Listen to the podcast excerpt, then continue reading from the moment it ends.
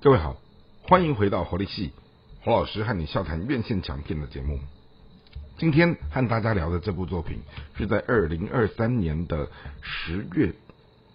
台湾院线档期上演的一部很可爱的呃作品，它算是一个比较是属于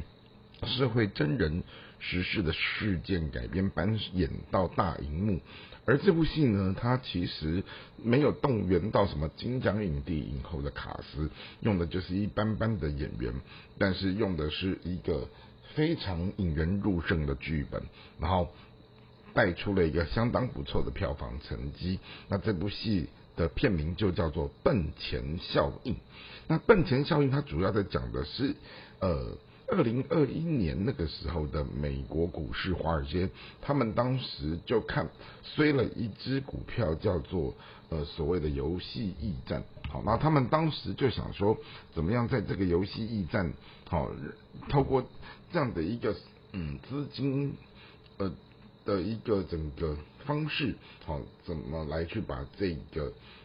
这只股票给做掉？可是偏偏就在这个时间点当中，好，就有一个网友，哈，故事里面就有一个网友叫做所谓的咆哮小猫，他就刚好逆势的看准了这一只股票，它其实有可以翻盘的可能，于是他做足了功课以后，他就透过整个社群网站去呃鼓动许多的散户网民。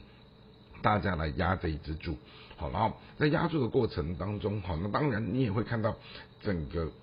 呃股市的起起落落当中，好，就有一些人他可能就提早就跑掉了，可是有些人就可能就是高点卖掉赚到了钱就致富了，当然也有一些人错过了跟财神擦身而过之后，导致好他也就落空，好赔了钱。可是，在这样的一个所谓的涨涨跌跌之间，哦，它其实在锻炼的是一个人的心智。也就是说，呃，你有没有做足功课是一件事情，跟你压了这一个注之后，你随着整个金钱的这样的一个游戏的整个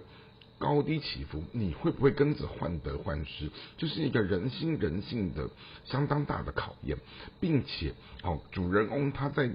呃，这样的一个涨跌起伏过程当中，他赚他涨涨了以后，他赚到钱，他没有因为这样得意忘形，他也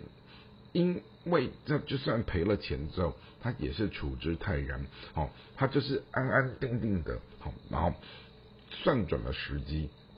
然后呢，就在这个过程当中，好，他战胜了贪嗔痴，最后他赢得了在。这一场金钱游戏当中的最大赢家，并且他也带了许多的人获利。好，那许多的散户他们在这当中，好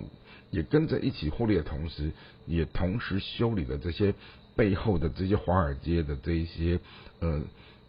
这些大大财团哈，他们怎么样在这里面也吃了瘪。好，那当然我们从这样的一部电影里面，我们也看到就是说，嗯，他们。